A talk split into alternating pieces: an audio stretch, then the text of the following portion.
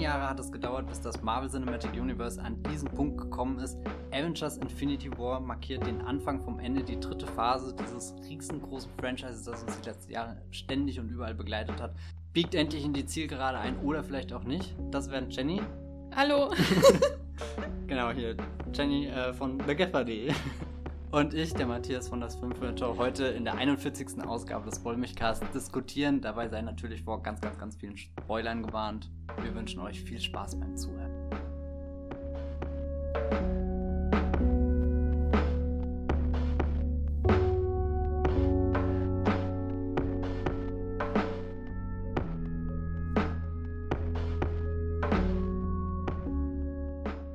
Was war denn dein aller, allererstes Gefühl, als du aus diesem Film gekommen bist? Heute früh um 8. Oh, äh, äh, zum Glück erst um 11. Achso, um 11. Äh, weil um 8 hat es ja noch angefangen. Ah ja. Oh Gott.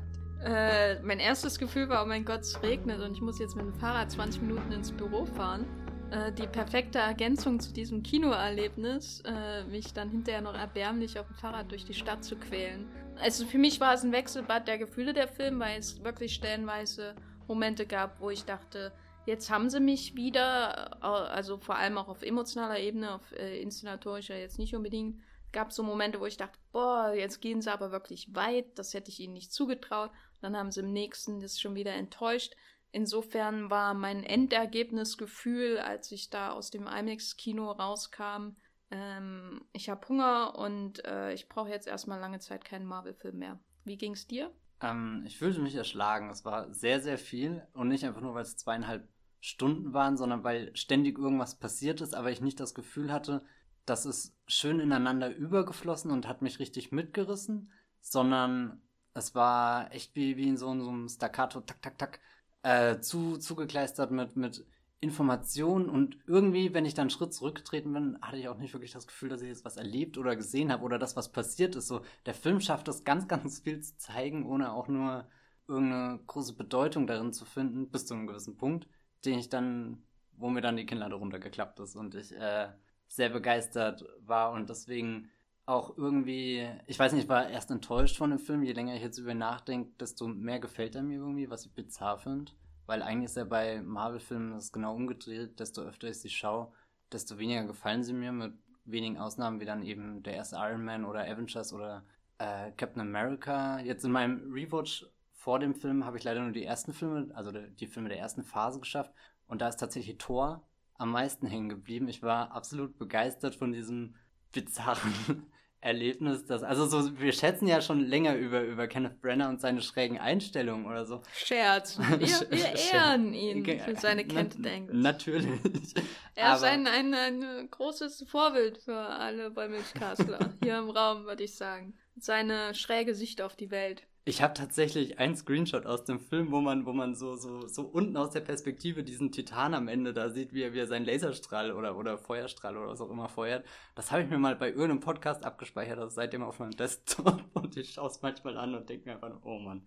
Ja, auf alle Fälle Thor äh, ist äh, sehr in der Gunst gestiegen. Mit Thor fängt es ja auch an, äh, um jetzt mal ganz sanft überzugehen zu dem Film. Und äh, da kommt gleich eigentlich der Moment. Also ich war, ich, ich fand den Film insgesamt nicht gut. Also äh, das muss ich sagen und ich werde auch sicher noch erklären, warum.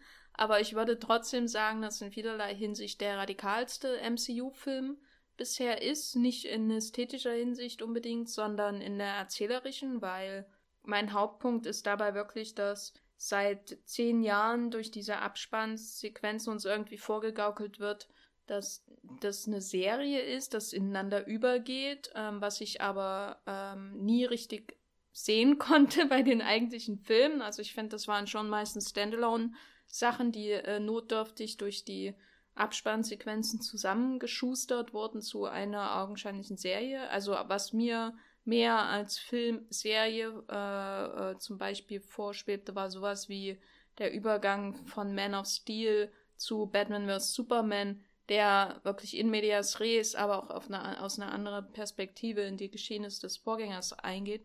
Wenn man Man of Steel nicht gesehen hat, wusste man erstmal nicht, was da überhaupt, wer da kämpft, was es soll und so. Und wenn man es kannte, hatte man sofort einen Zu äh, Vorteil als Zuschauer. Und Avengers Infinity War fängt ja nun an mit ähm, dieser, diese Szene quasi, weiß nicht, ein, zwei Wochen nach den Geschehnissen von, oder kurz nach den Geschehnissen sogar von Thor Ragnarök. Na, direkt an den Post-Credit-Scene sogar von genau, Thor Ragnarök. Wo, wo sie ihn, halt, also da in der Post-Credit-Scene äh, äh, treffen sie ihn und hier ist quasi das, der Schaden schon angerichtet, also das Massaker wird ausgespart, man sieht die Leiber rumliegen. Später wird gesagt, äh, die Hälfte der Bewohner Asgards ist gestorben. Ich weiß nicht, wo die andere Hälfte ist. äh, man sieht nur ein Raumschiff explodieren. Man weiß nur von einem Raumschiff, glaube ich. Aber ist ja auch egal. Ich bin wieder im Krittelmodus. Aber was mir daran gefällt oder was ich interessant finde, ist, dass der Film auf einmal sich gar keine Mühe mehr gibt, Leute mit ins Boot zu holen, die das nicht kennen, die nicht alle Filme gesehen haben. Und damit ist es für mich auch wirklich der erste sehr, wirklich serielle Film der Reihe. Ähm, wie hast du denn den Auftakt wahrgenommen? Ich fand, äh, fühlte mich an Battlestar Galactica erinnert. Oh ja. Was vielleicht ähm, so, so, so, irgendwie so, du bist gerade dritte Staffel, Episode 8, ich weiß nicht, Episode 7 ist was ganz Grausames passiert und du hattest diesen Cliffhanger und jetzt steigst du da auf einmal ein, du siehst das Raumschiff, wie das da so die Teile haben durch den Weltraum gehen und, und dann gleich, dass auch Thanos schon in, der ersten, in den ersten Minuten wirklich zu Wort kommt und auch in Aktion zu sehen ist oder so. Weiß ist, nicht, Than ist Thanos jetzt Gaius Balta? Ah nee, Gaius Balta ist ja jetzt nicht so, so, so gestört. Hm, ja, beide halten gerne Monologe. Ja, das Schlimme ist, ich, ich mag eigentlich Gaius Balta sehr, aber ich kann mich nicht mit Thanos identifizieren. Deswegen versuche ich dem Vergleich gerade aus dem Weg zu gehen.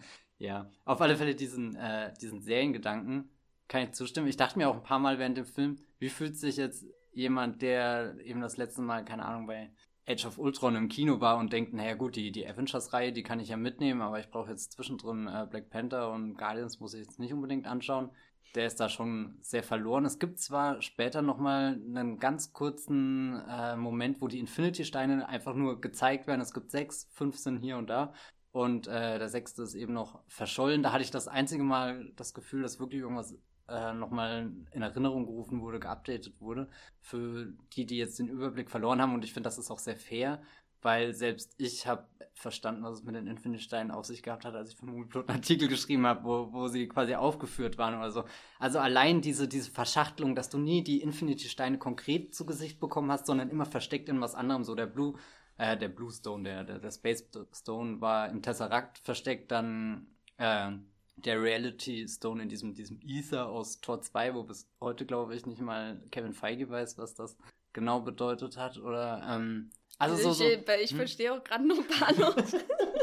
Weil ich konnte die auch teilweise nicht zuordnen. Okay, dann, also wir müssen ja nicht so sehr ins Detail gehen, aber ich finde, sie haben das schon sehr kompliziert äh, ein bisschen gemacht für, für alle, die das nur so, so casual gucken und, und nicht ganz nerdig einsteigen wollen. Aber irgendwie finde ich es schön, dass, dass der Film sofort losgeht. Also ich hatte nicht das Gefühl, es gibt so, so die Ruhe vor dem Sturm, was ja ganz angenehm teilweise sein kann. Ähm, aber irgendwie hatte ich auch schon Hunger jetzt auf, auf dieses Finale und leider muss ich gestehen, der Film wird auch ein bisschen zu sehr als Finale verkauft.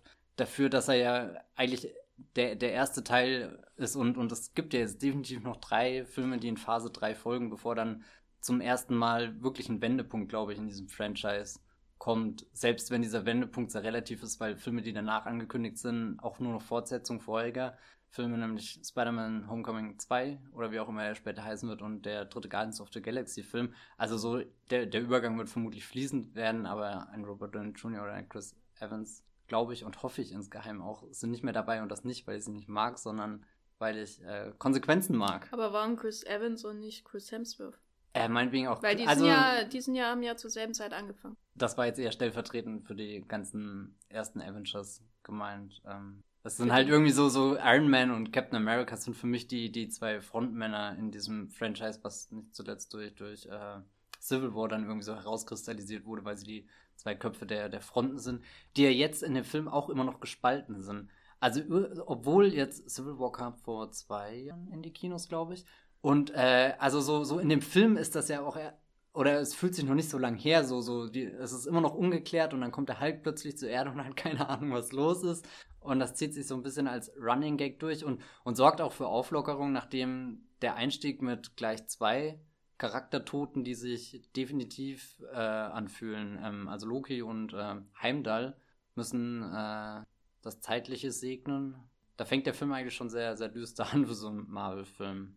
Hm. Auch die Kameraarbeit, man sieht so erst die, die, die, das eigentliche Geschehen erst so ein bisschen aus der Ferne äh, und äh, die Leute aus dem Profil und alles dunkel natürlich und äh, man glaubt so ausmachen, da hinten ist der Körper von Thor, was mit ihm geschehen, das ist schon vergleichsweise effektiv inszeniert irgendwie. Ja, ich weiß auch nicht. da, also, ähm, wir werden auf jeden Fall noch über den Tod in dem Film reden, vielleicht eher, wenn wir dann zum Ende kommen.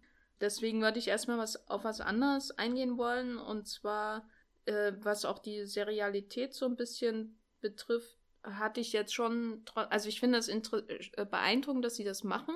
Äh, und der Einstieg funktioniert auch und dann, wie das dann so langsam auf die Erde übergeht und so, es wirkt nicht komplett äh, zusammenhanglos, auch wenn es zwischendurch man richtig spürt, wie der Film kämpft, irgendwie einen Zusammenhang unter seinen eigenen Szenen herzustellen. Aber gleichzeitig, du hast ja schon angedeutet, wird der Film als Finale verkauft, was er nicht ist. Und es wurde ausführlich gesagt, dass es kein zweigeteilter Film ist. Und jetzt haben wir aber trotzdem so einen Rumpf. Mhm. Also der Anfang ist äh, in medias res und das Ende ist, äh, hört mittendrin auf. Und äh, hat, warst du trotzdem insgesamt befriedigt von dem Film irgendwie? Also, oder hast du. Nee, ich glaube, er fühlt sich befriedigend an, weil er eben so, so ein Sättegefühl einfach hinterlässt, weil, wie schon gesagt, sehr viel zu sehen ist. Aber ich hätte auch nichts dagegen gehabt, wenn er einfach noch eine Stunde dann länger gegangen wäre und die Geschichte jetzt wirklich zum Ende gebracht hätte. Gleichzeitig musste ich sehr oft an den Cliffhanger bei The Walking Dead denken, der am Ende der sechsten Staffel mit, mit Negan und, und wen, wen er jetzt da im, im Kreis der aufgestellten Überlebenden töten wird. Das hatte schon so, so einen ähnlichen Effekt und irgendwie bin ich auch ein, heimlich bin ich so ein Fan von so, so, so einem düsteren Ende oder äh, das ist auch, also wir, wir haben ja schon in der letzten Zeit mehrere äh, Finalfilme, plural, gesehen, die geteilt wurden, nämlich zum Beispiel Breaking Dawn und die Mockingjay-Filme und am effektivsten fand ich das tatsächlich bei Harry Potter, wo, wo der erste Teil dieses echt hoffnungslose, trostlose Kapitel ist. Alle Orte, die wir in dieser Reihe kennengelernt haben, sind auf alle, einmal nichts mehr wert oder existieren gar nicht mehr oder, oder, oder unsere Protagonisten sind zumindest nicht da.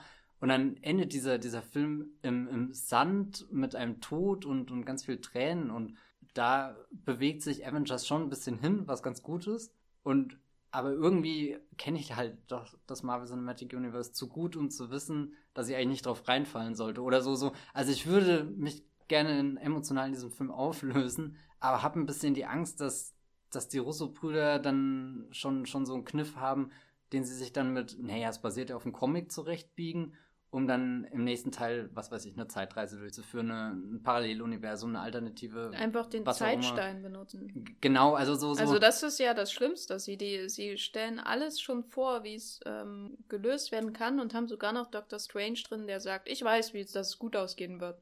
Auf diese Art. Vielleicht nicht für alle, aber fürs Universum. Ich glaube, der Vorteil ist, dass dieser Doctor Strange-Satz halt auch wirklich nur einer von 10.000 in dem Film ist und dass viele Zuschauer das vielleicht gar nicht so realisieren, als hätte er in ja, dem Moment Ja, aber es wird nochmal, das wird, wird ja, das wird ja mehrmals angedeutet, dass, dass seiner Zeitlinie jetzt gefolgt wird. Okay, ja. Weißt du, das ist ja. so offensichtlich. Und es ist vor allem, äh, er sagt, er hat 10.000 verschiedene Versionen dieser Geschichte gesehen und eine, die existiert und er wird ja wohl kaum die andere gewählt mhm. Haben. Er hat die genommen, wo er den Infinity Gauntlet hat. Und alle, die er nicht mag, also insbesondere Tony Stark, sind tot. Und äh, aller, äh, niemand anders darf so ein äh, Ziegenbärtchen haben wie er auf der Welt. Da würde sich zumindest Scott Derrickson drüber freuen, weil das würde bedeuten, er darf nochmal einen MCU-Film inszenieren. Ja, ich glaube, ich habe so das Gefühl, dass wir irgendwie wie äh, von einem schwarzen Loch hin zum Ende gezogen werden in der Diskussion, aber so, so schnell geht das natürlich nicht. Obwohl das Ende wahrscheinlich mit das Interessanteste an mm. dem Film ist. Ich habe mir hier notiert einen ganz wichtigen Punkt von dir. Von mir. Der, der sehr eloquent ausgedrückt ist, äh, in vier Buchstaben. Viel. viel. Matthias, sag, was, was naja, meinst viel, du? Damit? Das äh, habe ich ja schon versucht zu erwähnen. Das sind, sind ganz viele Szenen, in denen Figuren aufeinandertreffen, vorgestellt werden. Jetzt kommen die Guardians dazu. Also irgendwie, wo der, wo der erste Avengers-Film sich das wirklich so als, als Bestandteil der Handlung gemacht hat. Wie bringen wir jetzt diese, diese, da waren es fünf oder wie viele auch immer, zum ersten Mal zusammen und sie vertragen sich natürlich nicht zuerst. Und all das, glaube ich, versucht er jetzt auch nochmal.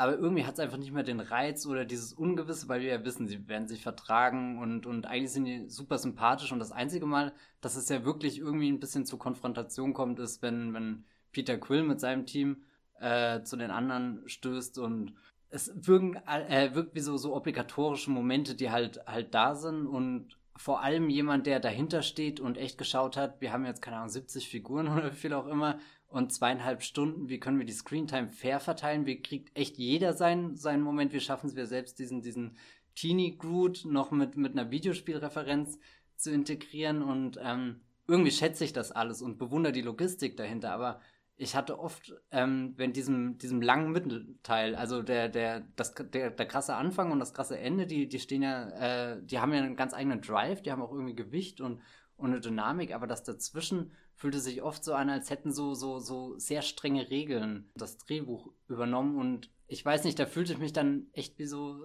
äh, ein sehr distanzierter Betrachter einfach nur, der, der nickt und, und teilweise verblüfft ist, äh, Werte noch alles auftaucht, weil es kommt ja dann später zum Beispiel nochmal eine Figur aus Captain America vor, die, die eigentlich fast schon vergessen ist. Also so auch so, so im MCU-Kanon nie wieder groß zur Sprache kam, im Gegensatz zu, zu jetzt manch anderem Bösewicht wie, wie Thanos, der schon immer in Tony Starks Kopf irgendwie seit Avengers rumspukt und, und ja auch in seinen Post-Credit-Scenes seinen, seinen, seinen fairen Anteil an Präsenz hatte. Aber Red Skull jetzt, der, der, der Nazi-Bösewicht, ähm, wurde dann irgendwie auf einen Planeten verbannt, wo, wo Thanos äh, eine Entscheidung treffen muss, um den Infinity Stone zu, zu holen, was ich übrigens einen sehr schönen Moment fand. Den Soul Stone. Den Soul Stone, ja. Ähm, das ist der einzige Stein, den ich kenne, das wollte ich nochmal einwerfen. Ja, das Problem ist, dass es der Einzige, der nie da war, deswegen wissen da alle den Namen und die anderen, die sind ja irgendwie schon irgendwo selbstverständlich da. Also ich kenne den, ehrlich, ganz ehrlich, ich kenne den Soul Stone und den Time Stone. Die, die anderen konnte ich mir nicht merken. Mindstone ist der, der den Vision im Kopf hat. Reality Stone ist der, der. Äh, was, aber was der kann Collector. der Mindstone? Ja, das ist eine, eh eine ganz andere Geschichte. Okay, gut, auch, dann, dann sprechen wir lieber gar nicht erst. Also ich glaube, so, so von den Fähigkeiten ist halt der Reality Stone wichtig, weil er jetzt gerade auch in dem Film mehrmals für so ein Täuschungsmanöver verantwortlich ist. Und da leidet der Film auch drunter vielleicht, dass das Franchise einfach schon zehn Jahre alt ist und viele Dinge schon passiert sind. So, wenn ich jetzt überlege, wer so im Verlauf des Films stirbt, um jetzt nur mal Groot zu nehmen, der eher eine harmlose Figur ist, aber der ja jetzt rein faktisch zweimal gestorben ist innerhalb kürzester Zeit und irgendwie, ich weiß nicht, ist das inflationär oder, oder, oder irgendwo ist der, der nutzt es sich ab ein bisschen. Ich finde, der Film braucht sehr lange, bis er wirklich klar macht, wie, wie schockierend oder düster es werden soll und vor allem, wie erschreckend Thanos auch ist. Und ja, ich, ich glaube, ich glaub, das liegt aber auch daran, dass diese Logistik, die du erwähnt hast, halt im Vordergrund steht, weil ich habe gerade so überlegt, hier, dass sich ja Tony Stark und Stephen Strange zum ersten Mal treffen in dieser New York-Szene mhm. und dann gibt es da so ein bisschen Streit und so und Witzchen und, und so funktioniert der Film ja über einen ziemlich langen Zeitraum, dass immer wieder äh, Leute irgendwie neu arrangiert werden müssen auf irgendein anderes Raumschiff wieder oder aufs nächste und Spider-Man braucht seinen Anzug, um dann diese Mission mit äh, Iron Man durchzuführen und so, bis sie dann irgendwann diese, ich glaube, dreifache Parallelerzählung mehr oder weniger haben ähm, mit äh, den Leuten in Wakanda und dann ähm, Spider-Man und Iron Man, die Dr. Äh, äh, Strange retten wollen und dann hast du noch die Guardians und Thor, der neuen, eine neue genau, Waffe Genau, und Thor und das muss dann alles so gehandelt werden auf einmal. Äh, man muss schon sagen, bis zum gewissen Grad schaffen sie es, einen zu orientieren. Also es gab so ein paar Punkte, wo ich nicht wirklich nicht wusste, also gab am schlimmsten oder was die Desorientierung anging, fand ich eine Szene, wo Tony Stark und äh, Stephen Strange irgendwie entscheiden, sie müssen jetzt zu Thanos. Und die sind ja in diesem runden Raumschiff. Raumschiff ja. und dann gibt es einen Schnitt zu Thanos Raumschiff, wo lauter runde Raumschiffe landen drinne.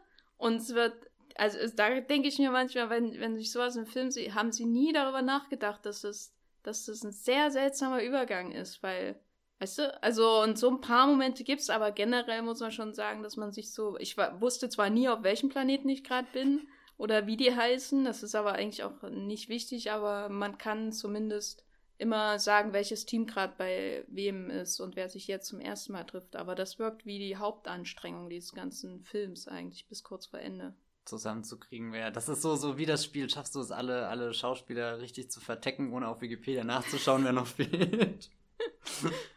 Dann, also Avengers mhm. ist eine Avengers ist Infinity War zusammengefasst. Eine außerordentliche Content-Management-Leistung. Punkt. Total. Und, und dann schaust du nach und dann sind immer noch Leute wie Benedict Wong dabei. Und Ach ja, der einfach dann Tschüss. Ja, oder? Also es sind auch viele so Auftritte, wo ich das Gefühl habe, sie haben halt echt versucht, alles reinzukriegen und ich glaube, da, da, bei dem Film trifft halt einfach zu weniger wäre mehr gewesen. So sehr ich diesen Satz hasse, weil er, weil er so, so, keine Ahnung, halt genauso inflationär benutzt wird wie, wie andere Floskeln. Ähm, ich weiß nicht, dem Film hätte Konzentration irgendwo gut getan oder irgendwo mal so, so ein Luft holen, nicht dieses Durchschreddern oder so. Ich musste äh, während dem Film oft an Watchmen denken, wo es in einem Comic irgendwann, äh, keine Ahnung, der baut sich auf, wird immer, äh, ver, keine Ahnung, verwirrender und, und noch eine Verschwörung und, und du weißt nie, ob du wirklich auf irgendeiner Seite von irgendjemandem bist. Und dann macht der Comic irgendwie so einen Atemzug und dann ist ruhig und dann steht da das Kapitel der Uhrmacher. Und das ist ja quasi die, die, die Mitte des Comics, dieses Kapitel ist so aufgebaut, dass du es wie ein Schmetterlingflügel quasi aufklappen könntest. Und, und das ist so, so, so der Punkt, wo, wo dieser Comic ein ganz neuen, neues Level erreicht, wo, wo eine ganz neue Dimension und wo auch das größte Mysterium oder das, was am schwersten zu begreifen ist, nämlich diese Dr. Manhattan-Figur und all ihre Gedanken und, und was er von der Welt hält und was er gerne hätte und was auch immer.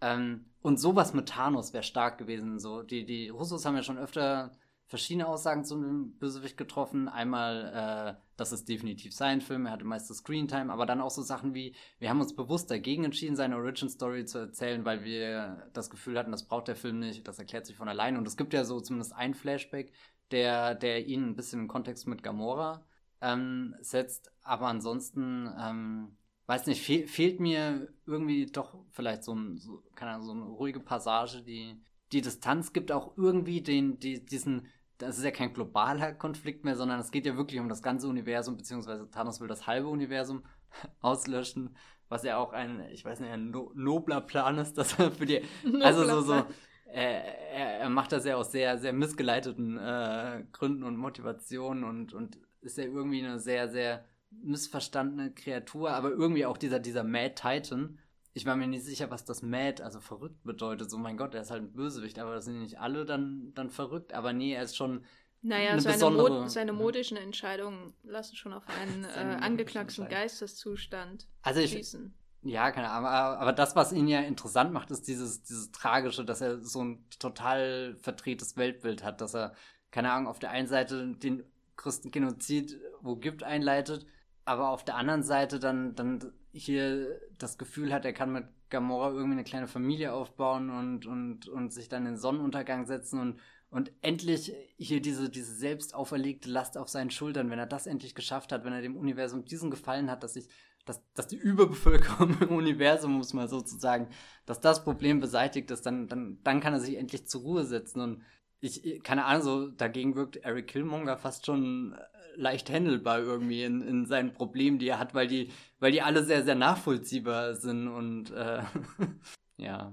Ich finde, Thanos ist schon einer der besseren Marvel-Bösewichte, auch wegen dieser emotionalen Seite, aber andererseits gab es nie im Film einen Moment, wo ich ernsthaft äh, verstanden habe, wie er auf seinen Plan kommt und wie das, also das ist für mich einer der dümmsten äh, Bösewichtspläne. Mir hat nur noch gefehlt, dass er irgendwie sagt, ich verlange eine Million Dollar oder so. Aber, also das ist wirklich einer der dümmsten Pläne. Oder, oder Haie mit Lasern auf ihren Köpfen hätte mir noch gefehlt, um ihn noch gefährlicher zu machen. Also das ist wirklich ich, zum dritten Mal einer der dümmsten Pläne, die ich jemals in einem Film gesehen habe. Nicht, weil das per se ähm, äh, dumm ist, sondern weil das nie, äh, also der einzige Moment, äh, wo man irgendwie mal versucht nachzuempfinden, warum er auf diese Idee gekommen ist, ist halt eine, eine PowerPoint-Präsi von seinem Planeten, wo man aber auch nicht lernt, wie das wirklich untergegangen ist, außer dass auf einmal zu viele Menschen da waren. Also es ist halt so, dass da verhebt sich halt so ein Superheldenfilm an diesem Thema er, er investiert so viel Zeit auch, was ja auch durchaus gut ist, in die emotionale Entwicklung von ihm, dass er da heulend an der Klippe steht, yay. Und so macht ja nicht jeder ähm, CGI-Bösewicht, siehe Justice League und wie sie alle heißen. Also da hebt er sich schon ab von den üblichen Bösewichten aus dem Superhelden-Genre der letzten Jahre. Aber der Film ist ja völlig überfordert, sich mit seinem, seinen Motiven auseinanderzusetzen. Deswegen macht er das von vornherein gar nicht, außer zu zeigen, Planet war hübsch, dann waren immer mehr Menschen da, dann war er hässlich. Ja. Vor allem auch mit so einem schönen Screen, äh, Greenscreen-Demonstrationsding. Hey, wir können die Hintergründe auch einfach austauschen. Seht ihr, so werden unsere Filme gemacht. Weil, weil von der Motivation her erinnerte mich halt an so ein Star Trek uh, The Next Generation ähm, Bösewicht. Da gibt's, oder auch von der alten Serie zum Beispiel, da gibt es auch solche, die haben so riesen Pläne für die Welt, die wollen, die denken an das Wohl der Masse und äh, dafür muss sich dann halt der Rest, der, Rest irgendwie opfern und so. Äh, und diese malthusianischen Thesen von Überbevölkerung sind ja durchaus interessant für einen Bösewichten als Grundlage, aber der Film ist halt völlig überfordert, sich äh, damit auseinanderzusetzen. Und das hat mich schon sehr gestört, weil äh, dadurch ist er halt so ein Genozid-Emo, würde ich nennen. Also, dass er, äh, er will, ist, läuft halt rum und zerstört halbe Planeten. Warum genau, ist nicht so ganz klar. Die Last äh, ist dadurch auch nicht wirklich auf ihn spürbar. Die einzige Last, die ich dann wirklich bei ihm spürbar finde, ist die durch seine Tochter.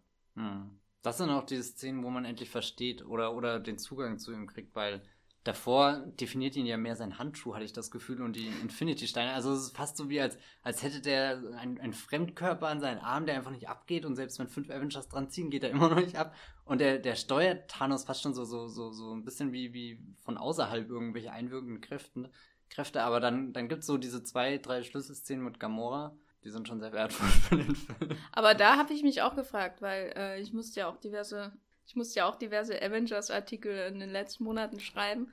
Und da hatte ich dann zum Beispiel gelesen, dass der Thanos in den Comics äh, so Mind-Control-Fähigkeiten hat und dass er die Gamora und die Nebula so auf seine Seite bekommen hat. Auch sie hat sie also immer ein bisschen mit auch gezwungen dazu. Und äh, das wird ja jetzt nur gar nicht angedeutet mhm. in den Filmen und dadurch wirkt die Szene, äh, wo er ihr da als Kind was zeigt, fand, die fand ich ehrlich gesagt unfreiwillig komisch, ähm, weil das so wirkt, als wollte man so eine, hatte man, hätte man so eine Szene woanders gesehen, weil die kam ja auch übelst bekannt vor. Aber. Das wirkt wie Warcraft. Daran kann ich mich nicht mehr erinnern, leider. Also ich musste, also nicht nur so, so von Farben und Design, sondern auch so von, von wie die Orks in Warcraft miteinander umgegangen sind im, im Angesicht von der Auslöschung und was auch. Keine mhm. Ahnung. Ähm, meine Assoziation. Ich finde es schön, dass jemand an Warcraft erinnert. Mhm. Wenn es dafür einen Ort gibt, dann den Bäumilchcast. ja, es waren, es gab so manche Momente, die einfach leer waren. Äh, aber ich muss da auch viel äh, Zoe Saldana und ähm, Josh Brolin lassen, dass sie das doch, was dann das Drehbuch nicht liefert, auf andere Art spielen. Also von Josh Brolin war ich generell überrascht, dass er doch relativ gut ist. Und vor allem, dass er es schafft, teilweise halt echt dieses unglückliche Design von Thanos vergessen zu lassen. Also, ich weiß nicht, wie, wie sehr man das kritisiert, aber ich finde das echt. Also, das bereitet mir Probleme, seit ich ihn das erste Mal dass gesehen habe. Dass er aussieht hab. wie ein äh, Daumen dessen Blut abgeschnallt äh, wird und dann läuft er blau an. Also ich glaube, man könnte Bücher mit witzigen Umschreibungen für Thanos füllen, aber das ist schon damals in der allerersten Post-Credit-Scene von Avengers war das, glaube ich, wo man das erste Mal sieht und er dreht sich dann so in die Kamera und grinst. Und damals wusste ich ja definitiv nicht, wer das ist, was er kann. Und ich dachte mir oh Gott. Also, du hast hier Loki und die Chitauri-Armee und diese riesengroßen, skelettartigen, raupenartigen, insektartigen Raumschiffe, die sich da über New York welpen und, und das soll jetzt dein Bösewicht für das gesamte Franchise werden. Hm. Und dann auch äh, unglücklich diese anderen Momente, wenn er sich immer mal bedeutungsvoll von seinem Stuhl erhebt, der da irgendwo im Weltraum rumschwebt. ich weiß nicht. Ja, jedenfalls äh, seltsamer Film, der, der einen mitleiden äh, lässt mit jemandem, der das äh, halbe Universum auslöschen will. Hast du wirklich mit ihm mitgelitten? Weil eigentlich kann man das ja nicht. Also so, er, er ich finde, es ist sehr, also er, er macht es einem nicht leicht, einen Zugang zu ihm zu finden. Oder er ist nicht sympathisch auf irgendeine Art und Weise. Er, ja, nee, aber er oder, ist schon einer, der, er, er hat halt so Ansätze von so Shakespeare'schen Drama, was halt nie untermauert wird, weil eben nie verständlich ist, warum er sich diese Last so auf erlegt hat. Ne? Also wenn man wirklich verstehen würde, dass das eine Last mhm. ist, die Tat jetzt, äh, nicht der, der Mod an Gamora, das ist der Moment, wo ich verstehe, er hat eine Last, sondern äh, diese, dieses, was er fürs Gute vollbringen will und völligen Wahn halt, das kann ich halt nie nachvollziehen, nachvollziehen, deswegen ist es halt nie als wirklich, wirklich Tragödie äh, äh, zu empfinden, aber er ist halt problematischerweise der spannendste Charakter im Film. Hm. Sowas. Er ist der Einzige, der, der aktiv ist und nicht nur reagiert. Weißt du, er ist der, der eine ne, ne Wandlung durchmacht in dem Film. Insofern haben die Usos schon recht, wenn er der Wichtigste im Film ist. Und dann hat er am Ende da seinen äh, äh, göttlichen Ausdruck und er sah, dass es gut war und hat gelächelt so. Das war sehr schön. Ich finde auch äh, wirklich bemerkenswert an dem Film, dass einfach der Böse seinen Plan durchzieht, ganz egal wie einfach er ist oder auch nicht. Also so nach, nach zehn Jahren oder, oder wie viel Zeit auch immer in, in, in den Film vergangen ist, dass er es dann innerhalb von drei Wochen gefühlt schafft, alle Infinity-Steine zu sammeln. Habe ich auch gedacht, hat er endlich seinen Schweinehund überwunden oder was hat ihn so lange davon abgehalten? Ähm, was ja. die Emotionen angeht, stand mir, aber das wollte ich noch sagen, stets im Weg, dass es doch am Ende ein CGI-Dude mit einem riesigen äh, Glitterhandschuh ist, den er irgendwie bei Bijou Brigitte oder so gekauft haben könnte. Also so mit falschen Plastiksteinchen und so. Also letztendlich stand mir das filmisch dann doch im Weg, dass es sehr so künstlich mhm. aussieht, dass das Design daneben ist. Wie so eine übertriebene Actionfigur, ja. die proportional total er ist schon, Er ist schon verkaufsbereit für die Regale, wenn man so will. Aber äh, wir haben das ja vorhin schon angedeutet, dass der Film dann, ähm, um Thanos Weg zu verfolgen, ganz schön zwischen den äh, Orten springen muss und damit auch hantiert.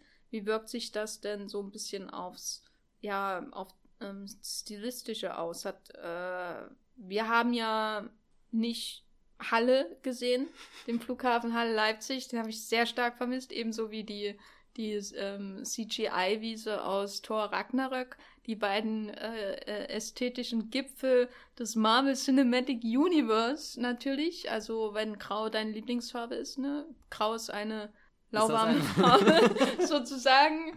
Und äh, das hat ja so ein bisschen gefehlt. Hast du das vermisst, Matthias? Ich war heilfroh, dass das nicht der hässlichste Marvel-Film aller Zeiten geworden ist. Ja, keine Ahnung, es sind viele Farben drin, sind ähm, jetzt auch in Bezug auf die Orte, die sind farblich gut gecodet, was glaube ich ganz gut zur Orientierung beiträgt. Wakanda, das Grün, der krass blaue Himmel, irgendwie Titan, diese eher orangen, apokalyptischen Farben, wo viel braun, viel schwarz, viel, viel rötlich und so dabei ist. Und äh, dann alles, was irgendwie im Weltraum mit Thor und seiner Suche nach, nach dem Stormbreaker, seiner neuen Waffe zu tun hat, ist dann in den lila, blauen Guardians-Farben. Und ich glaube auch, dass die Guardians nicht nur wirklich in diesen Film kommen durch die Figuren, sondern auch ein bisschen durch den, den Look, der, also der Avengers-Film ist schon sehr beeinflusst, glaube ich, von den letzten, also von James Gunn's Guardians-Film, vielleicht ein bisschen von Thor, wobei ich glaube es nicht, weil Thor fand ich ja visuell auch eher enttäuschend und eher. Mir hat auch ein Müllplanet gefehlt. So, so ein Müllplanet, so Sakar wäre schon noch cool gewesen. Er sucht ja auch ein paar Orte wie das Nowhere ähm, aus Guardians direkt wieder auf. Aber die Farben, also so, sie sind definitiv vorhanden. Ähm, er hat auch ein paar epische Bilder zu bieten. Das, und, und vor allem so, so ein paar Weltraumpanoramen, aber größtenteils klebt die Kamera dann doch an den Gesichtern. Was ich irgendwie schade finde, weil, weil eigentlich das könnte der epischste Film des Jahres sein. Und äh, dann sucht er vergeblich in, in, den, in den Gesichtern das große Drama zu finden, was ja an sich kein verkehrter Ansatz ist, eigentlich sogar ein sehr interessanter. So, so, so wie reagiert äh, äh, Iron Man auf den Schmerz, auf den Verlust, den er da jetzt einstecken muss nach, nach all dem, was er schon erlebt hat, nach, nach äh, keine Ahnung, wie arrogant er ist, wie, wie sehr er sonst immer über dem Geschehen steht. Und wenn man das wirklich in Robert Downey Jr.'s Augen äh, hätte sehen können, wäre das ja toll gewesen, aber da fehlt dem Film dann auch irgendwie die, die Zeit, so einen Moment äh, atmen, leben zu lassen, irgendwie wirklich reinzugehen und nicht einfach irgendwie diese, diesen 30-Sekunden-Timer laufen zu lassen und danach ist der Charaktermoment vorbei und, und der nächste folgt gleich. Ähm. Ja, ich war schon ein bisschen erleichtert, dass so viel im Weltraum spielt, weil es dadurch ja gezwungen sind, andere Farben als Grau zu verwenden. Äh, also weil zum Beispiel die New York-Szene am Anfang, da, da hatte ich schon da, da, das wirkte einmal wie, äh, wo Tony Stark da äh, durch, die, durch die Tür von Strange House auf die Straße läuft, man hört die Geräusche und dann sieht man, wie die Leute da abhauen und so. Das hat mich ein bisschen an Krieg der Welten erinnert, in äh, ähm, schlecht, weil, weil so ein bisschen dieses Ich bin vor Ort oder, oder Gareth Edwards. Nee. Godzilla. Genau, ich bin vor Ort, ich bin am Boden, ich sehe, habe nicht einen kompletten Überblick und so und dann mhm. der Terror, aber das, äh, da hört er gleich wieder auf damit, weil dann die lahme Super-Action äh, anfängt und die, ja, je weniger man darüber redet, desto besser. Aber insofern war der Weltraum abwechslungsreich. Ich brauche wirklich keine roten, beigen Pro äh, Planeten mehr, muss ich sagen. Also wie, wie dieser Titan oder was es Titan, da ist. Ja. Äh, das sieht alles für mich nur noch identisch aus. Und ja, Es hat bei der, es hat bei der Logistik wiederum geholfen, natürlich. Man weiß immer, wo man ist und mit wem man sich, oder zumindest mit wem man sich da gerade auf welchem Planeten auch immer aufhält. Aber ja, also an die, die Farbenpracht von Guardians of the Galaxy oder Farbenpracht im Sinne von so viele Farben, wie ich kenne, an die Wand schmeißen, kommt es nicht ran, würde ich sagen, die schon bei Guardians abwechslungsreich ist. Aber als es dann wieder nach Wakanda ging, da war ich echt dann, äh, da war ich dann schon fast wieder in Halle. also geistig, weil, weil äh, das, was mir bei, bei Black Panther so, ins, ähm, was die Ästhetik angeht, am wenigsten gefallen hat, war wirklich diese Endlosschlacht auf einer Wiese. Mhm. Die, das ist so mit das, also selbst, man merkt ja kaum noch, dass es auf einem anderen Kontinent spielt, ne? So, die, die Welt, man hat einfach ein äh, logistisch wiederum ähm, hilfreichen Ort, wo man viele Armeen und Kämpfe zeigen kann, die aufeinander stürzen. Man kann das halt nicht im Wald machen, weil, oh mein Gott, dann wäre es ja vielleicht eine interessante Szene oder so. Da müsste man vielleicht mal in den richtigen Wald gehen. Nee, man braucht eine große grüne Wiese und irgendwelche Monster, wo ich immer noch nicht weiß, wie sie überhaupt aussehen, weil es nie eine, eine längere Aufnahme von ihnen gibt. Und da kommt dann, das ist dann wieder Classic äh, Avengers MCU Action für mich. Also der Hintergrund ist komplett nichtssagend. Weil das, das Interessanteste am Wakanda-Design ist ja nicht die Natur dort, sondern die, die Häuser. Äh, so. Und die, die Innenräume fand ich interessant bei Black Panther. Davon sieht man jetzt nicht viel. Und dann hat man wieder so einen nichtssagenden Hintergrund, wo sich der größte Kampf seit Anbeginn aller Zeiten da, da abspielt. Und dann stehen sie mal später in einem äh, kleinen Wäldchen rum und dann ist vorbei. Zwischendurch habe ich mal einen Wasserfall gesehen. Also schon, schon erschreckend, wie, wie schön das in Black Panther alles etabliert aufgebaut wurde an Umgebung, keine Ahnung, mit dem Wasserfall, dieser Ort, wo der Kampf, dieses. Wobei, den fand ich furchtbar. Das, fand, so das, war, das war, ich mochte ja Black Panther nicht so gern, immer noch mehr als Avengers 3. Aber dieser Wasserfallkampf mit diesen Fake-Menschen aus CGI im Hintergrund, die, die alle dieselben Bewegungen machen und man weiß, das ist eh alles nur Greenscreen und Nee, das mochte ich auch nicht, aber es war immer noch abwechslungsreicher, als was wir immer wieder jetzt sehen, der großen action Ich, ich habe das Gefühl, die, die Russos verstehen so, so Orte halt echt nur wie so eine, so eine Stage, einfach so eine Battle-Stage. Äh, kennst du hier äh, Super Smash Brothers oder wie das heißt? Also, glaube man nennt das ein bisschen Abspiel, aber frag mich nicht, ich habe keine Ahnung davon. Ich musste das früher, äh, war das eine Zeit lang in meinem Freundeskreis voll beliebt und du spielst ganz viele Figuren aus diesem Nintendo Kosmos und, und das Ziel ist einfach nur, bis auf komischen Stages so verschiedene Ebenen haben und, und prügelst dich dann und auch, ich weiß gar nicht, was die Geschichte davon ist. Aber daran musste ich tatsächlich oft denken. Es ist so, so, so ein neuer Planet vorgestellt, dann siehst du den Ladenbalken, Ready Player One, Ready Player Two. Und äh, ich weiß gar nicht, vielleicht konnte man das auch zu viert auf der Wieder mal spielen. Oh, ich weiß nicht. Ähm, Ja, keine Ahnung. Und, und dann halt echt einfach nur dieses Aufeinanderrennen und irgendwie, wenn, wenn du da tiefer drin warst, dann konntest du auch Doppelsprünge machen und dann konnte eine Waffe auspacken oder die Figur konnte sich irgendwie verwandeln oder ein Schwert ziehen oder ich weiß nicht. Und äh, genauso fühlt sich äh, Infinity War an und wenn du dann halt wirklich Lust hast zuzuschauen, dann, dann findest du da schon irgendwas, aber so, so richtig schön war auch nur der, der Kampf von äh, auf Titan irgendwie ein bisschen koordiniert mit äh, da gab es eine Mission, da war klar, was, was das Ziel ist in dieser, dieser Wakanda-Schlacht.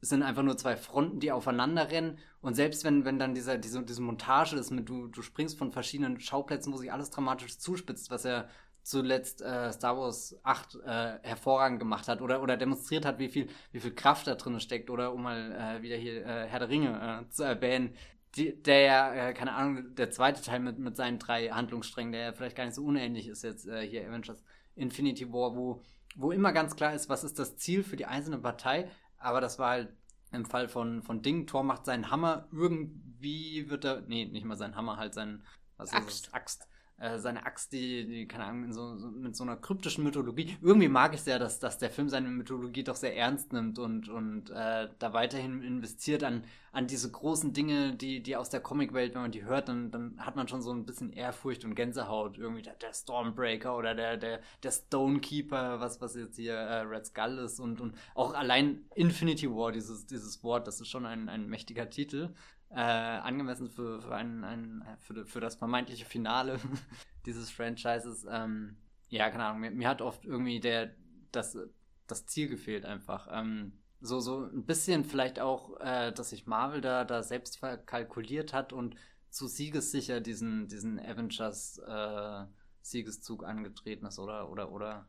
Na, ich weiß nicht, bei, bei, wenn jemand siegessicher ist, dann gibt es ja wenigstens so Übermut und Selbstüberschätzung und irgendwas, was komplett aus dem Ruder läuft. Das hast du ja alles nicht. Es ist alles wohl kalibriert, es ist alles so aneinandergereiht, dass der nächste Film aufgebaut wird Hm. und äh, die nächsten Sieg, also es wird Spannung erzeugt, äh, wie es weitergeht, aber es wird kein echte, keine echte Verzweiflung erzeugt. Also man hat nie Zeit, das könnt ihr, das können wir ja sowieso mal besprechen. Man hat ja zum Beispiel nie Zeit zu trauern über irgendwen wirklich. Äh, und also es gibt nie den Moment, wo der Zuschauer wirklich vor den Kopf gestoßen wird, außer durchs Ende. Und wenn man da aber genau drüber nachdenkt, dann ergeben sich gleich die nächsten Möglichkeiten. Also es ist ja, das, der Film hat ja letztendlich nichts Finales in dem Sinne. Und deswegen kommt mir das nicht wie Kevin Costner dreht Waterworld und ist selbst von sich überzeugt, äh, egal was passiert, und dann kommt eben Waterworld bei raus, sondern es kommt mir vor wie ähm, schon so eine, es kommt mir schon vor wie so eine Entscheidung, wo immer ganz klar ist, wie sehen die Schritte danach aus und so. Und wie können wir die Zuschauer mit bestimmten Sachen zufriedenstellen, wie können wir sie, äh, also so, weiß nicht, jeweils ein Drittel zufriedenstellen, ein Drittel ähm, irgendwie, ja, äh, ein bisschen verstören und ein Drittel gleich heiß machen für den nächst, das nächste Produkt, was dann gekauft werden muss, sozusagen, in einem Jahr. Oh, du denkst aber sehr fachmännisch hier. Ja, so stelle ich mir den Kevin Feige vor, wenn er da, Hm. wenn er da Nee, ich glaube, glaub, der macht das nur, Studios weil, weil, er, weil er Fan ist, weil er selbst früher Comics gelesen hat. Äh, so zum Beispiel. Du hast ja vorhin Harry Potter erwähnt und das Ja. kann ich natürlich nicht einfach so unerwähnt lassen, weil äh, eine große Parallele zu Harry Potter gibt es natürlich und insbesondere zum ersten Deathly Hallows Film, weil das, was bei dem Buch damals von Harry Potter ja schon äh, sehr auffällig war, ist äh, so diese, dieser Moment, wo du merkst, J.K. Rowling will zeigen, dass jetzt Opfer gebracht werden. Äh, Richtig krass. worauf ich hinaus will, ist, dass ich noch nicht sicher bin, ob Loki jetzt Hedwig ist oder Moody. Äh, oder Heim, Heimdall Moody ist, Mad Eye Moody. Aber es, es fängt ja wirklich so an mit, äh, wir lassen gleich mal Figuren sterben, damit ihr wisst, es, äh, äh, es kann jetzt wirklich was passieren im Aber, Film. aber wir lassen auch nur die sterben, wo es eigentlich voll okay ist, weil die schon vor drei Filmen hätten aufhören können. So. Ja, bei Loki war ich ein bisschen traurig, weil er halt unterhaltsam ist. Ja, ja, das schon, aber so rein theoretisch hätte er auch schon vor drei Filmen aus dem Franchise Er ist ja auch mehr oder weniger auch schon vor drei Filmen Ja. gestorben und dann wiederzukehren. Und äh, das ist natürlich lobenswert, weil eines der großen Probleme bei Marvel ist, dass sie ja ihre Leute nicht sterben lassen können. Sie immer wieder Res Resurrections machen. Dann sagt Thanos, äh, no, res no Resurrections this time oder was auch immer er sagt. Oh. Sagt er ja wirklich Ja, so. ja, äh, und, aber die, die Loki-Szene, ne? Also, ich bin immer noch sprachlos. Mhm. Also, man sieht äh, natürlich relativ krass, wie er da ähm, in seiner Faust mehr oder weniger äh, das Genick gebrochen, erdrückt, äh, alles auf einmal irgendwie wird und die Augen äh, ähm, quillen so ein bisschen raus und so. Aber dann, dann wird ja äh, quasi, man sieht dann, wie er rumliegt, aber dann wird sofort weggeschnitten. Hm. Aber Und es gibt keinen Moment, wo, wo Thor wirklich überlegt, oh mein Gott, mein Bruder ist tot. Oder so. Oder was mache ich jetzt mit seinem Leichnam? Und dann werde ich ins All gestoßen von dem, von der Explosion oder was weiß ich. Ich weiß, das ist keiner Moment, der. Also ich finde das so seltsam. Der ganze Film dreht sich darum, dass, dass Thanos ähm, so, so einen Menschen töten will, Genozid, aber wen interessieren jetzt 100 Millionen, Milliarden, Trillionen Tote, wenn nicht mal der eine wichtig ist? So für den Film selbst, für die Dramaturgie, für. Und das ist ja bei allen so. Der einzige Tod, der ein bisschen noch kommentiert wird, ist ja im Grunde, also es gibt zwei, zwei im Grunde gibt es ja Gamora noch, die relativ wichtig ist. Aber da äh, sieht man auch nur, da, das ist, funktioniert auch eher über die Musik. Äh, und, und dann gibt es Vision, der gleich zweimal sterben darf, was da so ein bisschen sadistisch ist. Aber es, es gibt nie den Moment, wo man denkt, oh mein Gott, sind Menschen gestorben. Oder Götter.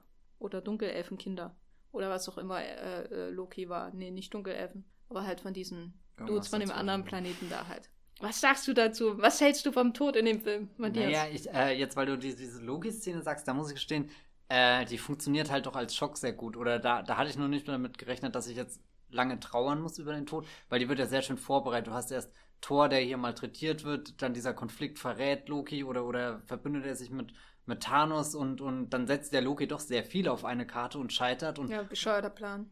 Nee, ja, aber auch irgendwie ein interessanter Plan, weil, weil er holt ja hier den, den Hulk so als Ass aus dem Ärmel, der im Film davor bewiesen hat, dass er doch einiges so, so als Joker drauf hat und irgendwie bricht der Film ja sehr schön so, so diese gewohnte äh, Dominanz der Helden im Film, dadurch, dass der Hulk halt am Anfang einfach mal von Thanos vermöbelt wird und, und sich danach ja auch hat echt ein Trauma davon und kann sich nie wieder zurückverwandeln. Also so Bruce Banner wieder in den Hulk im Finalkampf, selbst wenn diverse Promostills das suggeriert haben und äh, epische Einstellungen im Trailer. Das ist auch ein sehr dreistes neues Level an Marketing, finde ich. Ja, warum zeigen sie überhaupt noch Ausschnitte aus dem echten Film? Man Vor allem, kann sich da alles neu ausdenken. Hat nicht mal irgendjemand auch jemand verklagt, weil eine Explosion in einem Actionfilm-Trailer gesehen hat, die nicht im Film drin war und weil er quasi falsch geködert war, dass das war der Selling Point gewesen und, und jetzt halt der Money Shot aus dem Trailer. Das, was bei uns auf der Seite bestimmt bei jedem zweiten Artikel als, als Titelbild gewählt wurde, das, das existiert nicht im Film. Das, nicht, dass es mich stört, aber es, ich finde es bemerkenswert. ähm, ja, ähm, nee, aber Ich habe meine 16 Euro nur für den Hulk bezahlt und möchte es gern wieder haben. Und dann siehst du einfach hier diesen, diesen, diesen Wissenschaftler in einem Robo-Anzug und oh Gott, wie enttäuschend. Nee, aber ansonsten von den Toten, weiß nicht, die Gamora-Szene war einfach toll, weil sie Enthüllungen hatte. Unerwartete Enthüllungen, nicht im Sinne von sie stirbt, aber im Sinne von äh, Thanos liebt jemanden. Das, weiß nicht, das hatte einfach so, dann doch irgendwie was Erstaunliches und zum Schluss, ich habe vorhin gemeint, ich fand den Peter Parker tot. Äh, das war der, der mich am meisten mitgerissen hat, weil er irgendwie so der, irgendwie der, der klischeehafteste war, oh, das, das kleine Kind, das hier Unrecht in diesem großen Konflikt der, der, der Männer und Frauen hier sterben muss, die eigentlich alle erwachsen sind und besser wissen sollten. Und, und der sich dann so, so Tony Stark, der überhaupt nicht mit, mit Liebe und Emotionen und Empathie und so umgehen kann.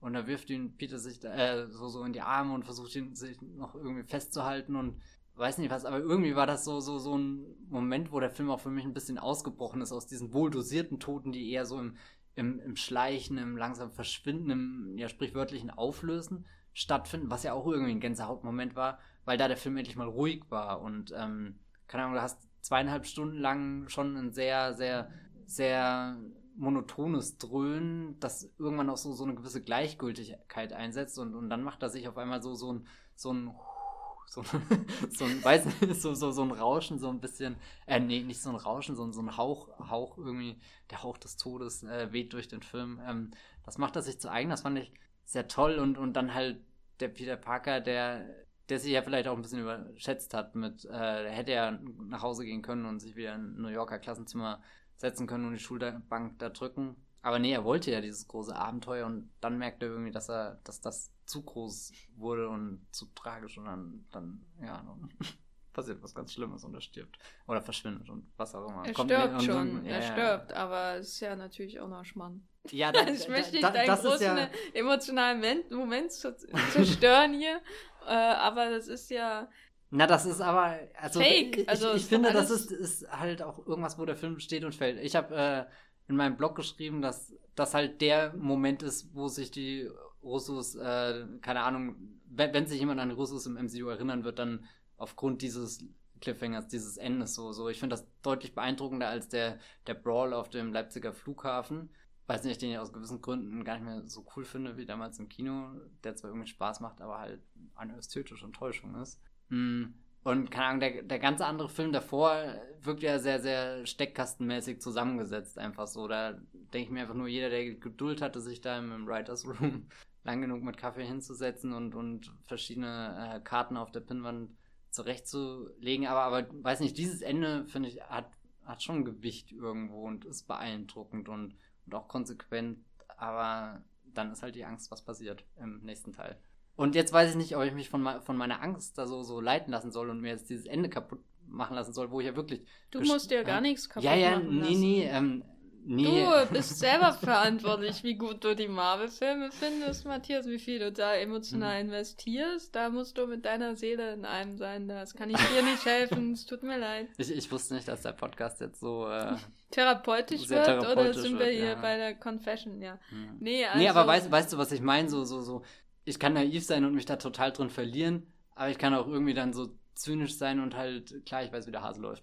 Das und hat ja nichts mit Zynismus zu tun. Das Ding ja, ist ja nicht so wie, äh, ich habe überhaupt keine Hinweise, wie es weitergeht, aber ich bin halt zynisch, weil die wollen ja nur Geld. Sondern es ist so, es gibt dezidiert Hinweise, ich weiß ganz genau, wie es weitergeht. Ich weiß, dass die, äh, dass Spider-Man nicht stirbt auf weil? Dauer weil Spider-Man Homecoming schon gedreht ja, wird. Ja gut, aber das muss ja gar nicht heißen, dass der nach Avengers 4 steht. Also so, so, so, so. Doch, natürlich. Du? Ja, kann. Die, die ganze, also ich will jetzt nicht zynisch sein oder so, sondern einfach mal realistisch ja, ja. analysieren. Die ganze Idee dieses Endes ist doch, dass man die Core Shawarma Group aus dem ersten Film wieder zusammen hat. Und dass man alle Leute eliminiert, die sowieso Plot Armor hätten im mhm. nächsten Teil, wo man sich gar nicht, wo man gar keine Angst hätte, ob sie sterben, weil nämlich überall schon die nächsten Filme angekündigt sind. Guardians of the Galaxy 3 kommt und er wird nach Avengers 4 spielen.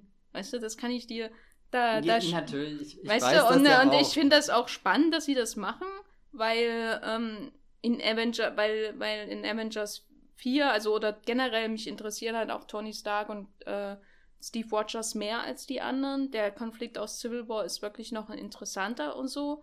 Aber das fundamentale Problem an der Sache ist natürlich, dass es im nächsten Teil interessant wird. Und nicht jetzt. Weißt du, also das, also, es gab zwei Momente, wo ich wirklich berührt war in dem Film. Beide hatten mit Tony Stark zu tun. Der eine war, äh, wo er in dem Raumschiff ist und mit Pepper telefoniert und ihre Stimme bricht ab. Mhm. Und du merkst, jetzt geht das irgendwo anders hin und vielleicht wird er sie nie wieder äh, hören. Und ich mag auch wirklich Gwyneth Paltrow. Ich war so froh, ihr Gesicht zu sehen.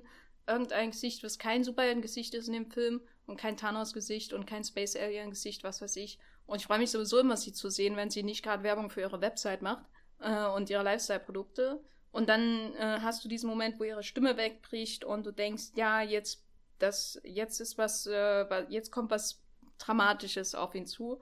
Und, und der andere Moment war, wo er dieses Ding da, äh, diesen Speer oder was das ist, in den Bauch kriegt. Wo ich wirklich so zehn Sekunden gedacht habe, jetzt machen sie es wirklich, jetzt bringen sie ein Opfer. Und ich finde es traurig, weil ich mag zwar diese Filme nicht besonders, aber ich habe auch damals Iron Man gesehen und mich erstmal gefreut. Und ich war früher ein Riesenfan von Robert Downey Jr., bevor er angefangen hat, Marvel-Filme zu drehen. Und ich habe die äh, ich glaube, dritte oder vierte Staffel von Ellie McBeal rauf und runter geschaut, weil er mitgespielt hat. Und ich habe mir auch Chaplin angeschaut. Und ich mochte ihn schon immer. Und deswegen kann ich ihm nicht so böse sein, dass das seine Karriere an diese Reihe verschwindet, verschwendet. Er hat ja genug durchgemacht. Und jetzt wird er getötet. Und ich bin so dabei. Und dann kommt der Moment, wo du denkst, nee, so weit gehen sie doch nicht.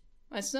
Und äh, ich hatte meine, ich hatte meine Todesszene von Tony Stark schon sozusagen. Ich hatte den Moment, und wo ich dachte, äh, ich werde ge getriggert und dann bin ich traurig und dann wird's nix. Genau wie, wie bei Loki und was weiß ich. Und deswegen ist es so bizarr, dass sie jetzt so, so vorgehen, um das große Finale von den ursprünglichen Avengers, von der Kerngruppe, die äh, sicher um das eine oder andere Mitglied im nächsten Teil hoffentlich bereinigt wird, zu, zu ähm, zusammenzubauen sozusagen.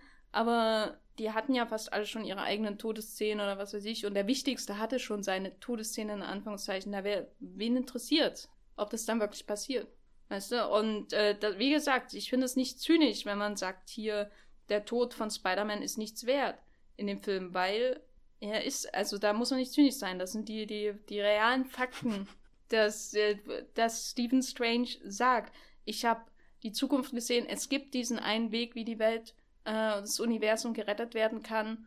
Und äh, es ist halt ein, ein sehr Disney-esker äh, Trick, noch eine Figur in so ein düsteres Ende zu packen, die sagt, aber es, es gibt einen Weg, wie es gut ausgeht. Den ich nicht gewählt habe, liebe Leute. Nee, Nein. hat er ja gewählt. Also ja, ist offensichtlich, also ist, das, hat nichts mit Zynismus zu tun. Das ist, äh, das ist Text. Das ist der Text. Da muss ich nicht viel hineininterpretieren. Das ist alles da.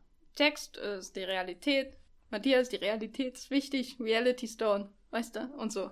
Ja, das, das ist ja jetzt die Frage. Der Reality Stone in dem Film wird ja der auch wird auch zum Erbrechen eingesetzt. Der hat so tolle Kräfte und dann, äh, das ist auch so typisch Russo. Da habe ich mir Scott Derrickson zurückgewünscht und das ist schon, das muss schon was bedeuten, wenn ich das sage. Dass äh, diese paar CGI äh, äh, Lamellen-Tricks, die sie da haben, sind dann alles, was sie damit anstellen. Hm. Man muss aber äh, Scott Derrickson echt lassen. Er hat einen der witzigsten äh, Marvel-Momente überhaupt geschaffen. Welcher? Der, wo äh, hier, oh Gott, wie geht er? Äh, Mats Mikkelsen spielt doch dann den, den, den Bösewicht und er fragt doch irgendwie so, so, äh, Dr. Who, The Strange, oder ich weiß nicht, irgendwie so, so ein ganz dummes Wortspiel mit den Namen, aber Mats Mikkelsens Gesicht dazu ist halt einfach göttlich und er, ja, Äh, so viel zum ich Exkurs. Schon, ich habe äh, hab dich, hab dich durch meinen Monolog verstört. Ey, du, du hast mich total, total fertig gemacht. Nein, weil ich ring ja seit dem Film. Ich bin ja grundsätzlich sehr enttäuscht aus diesem Film gegangen. Aber habe irgendwie gemerkt, dass dieses Ende mich dann doch beschäftigt hat und, und irgendwie so, so, so diesen, diesen Funken Neugier und Aufregung, den ich damals, als ich Avengers 2012 im Kino gesehen habe, weiß ich noch, das war, das war wirklich aufregend. Äh, und das, obwohl ich gar nicht davor alle Filme gesehen hatte. Also das hieß, für mich kam da gar nicht wirklich was zusammen, sondern einfach nur, ich weiß nicht, das sah nach, nach was wirklich riesengroßem aus, so, so. Und vielleicht kommen wir da jetzt auch an den Punkt, wo, wo wir uns die Frage stellen können, wo, wo steht jetzt Avengers Infinity War nach, nach zehn Jahren des vermeintlich aktuell größten Franchises, das wir haben, dass das wirklich drei Filme pro Jahr mittlerweile raushaut. Also so, so dominant ist wie, wie, wie nicht mal Star Wars, wie, ja, sonst gibt's ja gar nichts mehr.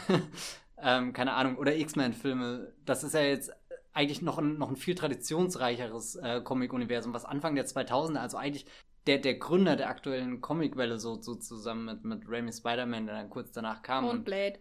Und Blade, der äh, sehr gerne. nicht Blade vergessen. Ja, ja, ich wollte, wollte ja, der, der erste schwarze, so, na Quatsch, das war Black Panther, glaube ich. Black Panther war der erste, oder? Habe ich, hab ich da was vergessen? Ich weiß gar nicht mehr. Naja, genau. Auf alle, wieder vom Stuhl. Auf alle Fälle, wie, wie, wie fühlt sich das jetzt an? Hast du das Gefühl, wir, wir haben ja einen, einen entscheidenden Punkt in, in der großen Maschine erlangt oder, oder wird sich irgendwas verändern? Also strukturell ist ein entscheidender Punkt da halt, weil, weil äh, wirklich dieser Seriengedanke erstmals wirklich eingebaut wird, auch weil der Film so sehr stark an Civil War anschließt. Das finde ich wirklich, ich weiß nicht, ob gut das richtige Wort ist, aber das finde ich interessant, dass sie das jetzt machen. Wichtig ist es für mich nur eigentlich für Tony Stark äh, als Gründer dieses Franchise nach zehn Jahren. Da habe ich schon das Gefühl, dass sich da was dramatisch ändern könnte, weil diese Spider-Man-Death Scene, auch wenn sie mir Schnuppe ist, äh, auch weil sie so, so klischeehaft gespielt wird äh, von Tom Holland, der schon fähig ist, aber es ist halt so eine Todesszene, die ich schon 50.000 Mal gesehen habe von Leuten in Filmen, die wirklich dann sterben. Aber ich kann mir schon vorstellen, dass das halt äh, dann so ein wichtiger Trigger ist, dass, dass er, also, oder anders gesagt, wenn es nach mir ginge, würde er jetzt komplett ausrasten, so. Das fände ich interessant. Ich habe aber die Befürchtung, dass diese Fake-Death-Szene nur dazu da ist, damit er dann sich mit Steve Rogers versöhnt. Und dann können sie zusammen an Thanos Handschuh ziehen, bis er runterfällt. Und dann kommt Thor und tackt ihn den Arm ab und den Kopf und alles. Und Hawkeye darf auch nochmal sagen, oh, ich freue mich eigentlich nur, dass ich hier bin. Hawkeye schießt einen Pfeil in äh, Thanos rechtes Oh, und Auge. wir dürfen nicht äh, hier die, äh, äh ich glaube, eine Frau kommt noch. Aber ich bin mir nicht sicher. Du meinst ja. bestimmt Scarlet Witch. Scar ja, es könnte sein. Ich habe gehört, dass jetzt endlich mal ein Film mit einer Frau kommen soll. Aber ich habe den Namen schon vergessen. Kann nicht so wichtig sein. Hm. Ich glaube, es geht nur um Sam Jackson. Na gut. Ja. Captain Marvel. Stimmt, er ist der Captain Marvel, natürlich. Samuel Jackson. Ja. Der Gründer der Avengers-Initiative. Ja, schön, dass er in dem Film auch noch da ist. Wie geht's dir? Ich glaube, du hast dir mehr Gedanken darüber gemacht, sonst hättest du die Frage nicht gestellt. Wie geht's dir jetzt mit äh, Infinity War in zehn Jahren Marvel? Wo geht's hin? Wo kann es noch hingehen? Wo kann es sich vielleicht auch noch toppen? Sollte es sich toppen? Also es wäre schon toll, wenn, wenn ich aus äh, dem zweiten Infinity War rausgehe und einfach nur staune, wie ich es damals bei Avengers getan habe, ohne jetzt irgendwas nostalgisch verklären zu wollen, weil so lange ist das ja jetzt auch noch nicht her. Es fühlt sich nur schon so lang an, weil dieses Franchise ja doch so omnipräsent ist und, und ganz viel von sich reden gemacht hat. Manchmal frage ich mich, ist wirklich so viel Aufregendes passiert? Haben, haben die Filme wirklich so viel geschaffen? aber irgendwie dieses, dieses große Konstrukt, das Konzept, auch irgendwie das Wagnis, was am Anfang war.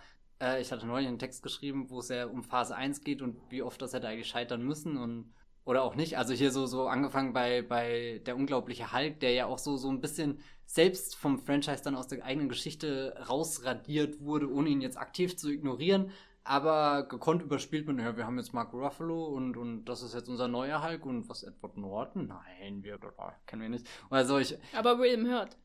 William Hurt, stimmt, Aber nicht Liv Tyler. Ah, das ist schon verrückt. Also so, ja gut, das ist doch einiges passiert irgendwie. Ähm, ich weiß nicht, ich habe äh, mein, meine zukünftige Motivation auf Ant-Man and the Wasp ist so im Keller, das gibt's gar nicht. Ich finde auch leider den ersten Ant-Man-Film nur, nur so, so in der Theorie interessant als Gegenentwurf zu dem überschwänglichen äh, Age of Ultron. Ähm, einfach was diese Motive von, von Größenordnung und so weiter angeht. Äh, ich weiß nicht, aber auf Captain Marvel bin ich tatsächlich gespannt, weil der hat einen sehr vielversprechenden Cast. Aber die Regisseur finde ich uninteressant. Ja, es ist keine Ahnung, es ist vermutlich wird es genau wie so, so ein Marvel-Film halt. Ja, das nicht ist nur ja vermutlich. jetzt auch, man, man muss sich das ja auch bei Black Panther eingestehen, den ich mochte. Aber irgendwie, manchmal ärgere ich mich, dass ich ernsthaft dran geglaubt habe, das könnte halt dieser revolutionäre Film sein, der, der total aus diesem Kosmos ausbricht, der, der wirklich dieser Meilenstein ist. Äh, gar nicht als der erste schwarze Superheld, sondern was auch immer. Also ich glaube irgendwie, der Film hat Bedeutung und, und, also, oder hat definitiv, also er hat einen Einschlag hinterlassen, aber jetzt definitiv nicht aus filmischer Sicht oder so. Ähm, da ist auch für Ryan Coogler ist das jetzt äh, kein, kein Fortschritt gewesen. Da war Creed, äh, der ja ähn- eine ähnliche, ein ähnlicher Einstieg in ein fremdes Franchise war, dass es sich versucht hat, irgendwie zu eigen zu machen, viel, viel markanter, viel, viel eindrucksvoller. Ähm, ja. ja, ich glaube, der Kernmoment ist immer noch äh, die Entlassung von Edgar Wright. Oder? Das, also da denke ich jetzt jeden Tag dran zurück. Jedes Mal, weil das ist wirklich so ein. Das ist wie, das ist so ein Moment, wo du nachträglich dran denkst, da hast du wirklich fundamental Popkulturgeschichte miterlebt, weil es war ja wirklich der Sommer vor Guardians of the Galaxy und es war der, äh, diese Berichte im Hollywood Report, dass die irgendjemand angeblich Guardians gesehen hat und Angst hat, dass es ein Flop wird. Und dann kommt dieses ganze Problem mit Edgar Wright und er verlässt, muss das Projekt, Projekt verlassen oder verlässt das Projekt. Und dann kommt Guardians und es ist so ein Riesenerfolg. Und ah, sag mal, hast du ernsthaft jemals daran gezweifelt, dass Guardians Erfolg wird? ja, sicher, weil äh, niemand die Menschen kennt, die da mitspielen und niemand die Figuren kennt, die mitspielen. Und das ist, äh, wer weiß, also es ist wie mit Deadpool. Im Nachhinein äh, wirkt das wie der offensichtlichste Erfolg auf der Welt. Aber wenn du äh, das erstmal liest, denkst du, ja, ob das sich dann auch verkauft oder ob das dann so ein Erfolg ist, in Anführungszeichen, wie Kick-Ass oder so, wo sich dann eine riesen Fangemeinde drum Ah. bildet und dadurch kommt dann ein Sequel zustande, weißt du. Oder ähm, äh, Scott Pilgrim, weißt du, also, War, war Scott Pilgrim erfolgreich? Nee. Ich habe keine Ahnung. Aber gut. Das war ja, auch ein Edgar Wright-Film. Ja, deswegen habe ich ja gesagt, Ja, ja, gut. Dass wir, gut, dass wir auf einer Wellenlänge sind. Es ist Nee, aber das spät. ist der Moment, wo ich denke, da, da hätte ein Wendepunkt vonstatten gehen können, weil es auch noch relativ nah dran war an dieser Idee, ja, sie haben jemanden wie Joe Johnston, der Regie führt und so, der Kenneth schon eine sehr eigene Sache macht und Kenneth Brenner und ich hatte das Gefühl, wirklich nach Edgar Wright und James Gunn haben dann die, die TV-Menschen die, die Überhand gewonnen und Taika Waititi, der, ja, was auch immer er macht Er der macht mehr Personality hat. Ja, das, er ist halt als Personality, Ja. ist er halt sehr ausdrucksstark, als, als Regisseur jetzt nicht unbedingt. Und da ist es irgendwie alles im Bach runtergegangen danach. Also es wirklich, also ich bin jetzt kein großer Guardians-Fan, aber der erste Film war ja wenigstens mal was anderes. Und danach haben sie sich nie wieder was ähm, getraut. Und Black Panther, alle freuen sich und kommt zehn Jahre zu spät. Und äh, Captain Marvel, was soll, also, nein, ich bin jetzt im Rant-Modus nur noch. Nein, also Schau ich glaube, glaub, Captain Marvel kann cool werden, aber halt, weiß nicht. Hm. Ja, und Peyton Reed kriegt sein Sequel, yay. Wo, wo mal Adam McKay genannt wurde. Adam Stimmt. McKay. für- Oh, ja. Stell dir mal Ant-Man mit, mit einem Bösewicht äh, Will Ferrell vor. Gut, du kannst dir das Ich- nicht ich vorstellen, du magst sagen, ja ich, Will ich bin nicht Ferrell der größte nicht. Will Ferrell-Fan. Du, du hast ja keinen Geschmack an Komödien, tut mir leid, das hab ich Wow. vergessen. äh, es lacht ja nicht jeder gern. Ne? Das ist schon, ey, ich fühle mich hier in, in, im, im Hast du- Podcast, wo ich 50% ausmache, gerade schon sehr an den Rand Hast du, hast du, hast du bei den Kevin Bacon und Flashdance-Witzen gelacht, die, die anstrengenden Popkulturreferenzen, die dann im Weltraum auch noch Ich habe eingebaut ich hab werden ja nie? Flashdance gesehen, aber das war ja schon im ersten Oder Guardians. Footloose, Footloose nicht. Also, Flashdance. ich weiß, ah, guck, ich, ich weiß nicht mehr welcher von diesen Tanzfilmen. Aber war ja schon im ersten Guardians und habe ich das mal gegoogelt und seitdem nick ich immer. ich habe bei dem anderen Witz gelacht, äh, mit dem Very Old Old Movie, äh, was dieses Mal Alien ist und nicht Empire Strikes Back. Ja, keine Ahnung. Ja, ja, Ja. man kann sich immer über die eigene Zielgruppe lustig machen, ne? Ich, ich ver Die verstehe das. 16-Jährigen, Ehrlich die gesagt, alle. Also jeder 16-Jährige kennt doch äh, das Imperium schlägt zurück und, und den ersten, gut, der erste Alien-Film ist nicht unbedingt vorbei, doch 60er, 16-Jährige irgendwann schon. Also sollte. Die, wir haben doch gelernt, dass 16-Jährige alle Full Metal Jacket Poster in ihrer. Und, und Zimmer vor allem. Letters from Iwo Jima. Ja, der ja. ja vermutlich in Deutschland ab 16 freigegeben ist. Oh, das würde perfekt Ja. passen. Das ist, weißt du, der erste Film, den ich mir mit 16 gekauft habe, als ich das endlich konnte, ohne die Eltern zu fragen. Das war natürlich nicht äh, Letters from Iwo Jima. Hm. Ich habe mir mal die üblichen Verdächtigen gekauft als Video, als ich noch nicht Ist der ab 16 16? war. Ich glaube schon. Äh, wer ist denn das? Das war ist der Brian jedenfalls Singer ganz- Film, oder? oh ja, stimmt, reden Mit wir Kevin lieber nicht Spacey. drüber. Ah. ah, die gute alte Zeit. Ja. Mit dem Collector Benicio del Toro. äh, ja, für unseren großen Brian Singer, Kevin Spacey Workshop-Podcast lassen wir uns auf jeden Fall noch ein bisschen Zeit. Ähm, kommen wir mal zurück zum Marvel Cinematic Universe. Ähm, dein Fazit zu Avengers Infinity War, Matthias. Ich glaube, ich mag oder will den Film zu sehr mögen, um richtig enttäuscht zu sein, aber irgendwie bin ich sehr enttäuscht. Ähm, ich werde ihn mir nochmal anschauen, einfach um, um auch ein bisschen Ordnung reinzubringen, weil so, so sehr ich jetzt mit dir hier darüber geredet habe oder auch schon mit anderen Menschen über den Film geredet haben, dieser Mittelteil fühlt sich in meinem äh, Kopf einfach wie, wie so zehn verschiedene, zehn verschiedenfarbige Kaugummis zu einem großen Ding zusammengemacht, so, so, so, so einfach, weiß nicht, wie, wie ein, ein Wust an. Filmische Karies. Filmische Karies. Ja, ich weiß nicht. Es nagt ähm, immer noch an dir. Ja. Ich hoffe ja, dass, dass das Ende weiterhin Gewicht behält. Jenny schüttelt den Kopf. ähm, ja, mal gucken, wie das wird. Wenn das Ende Gewicht behält.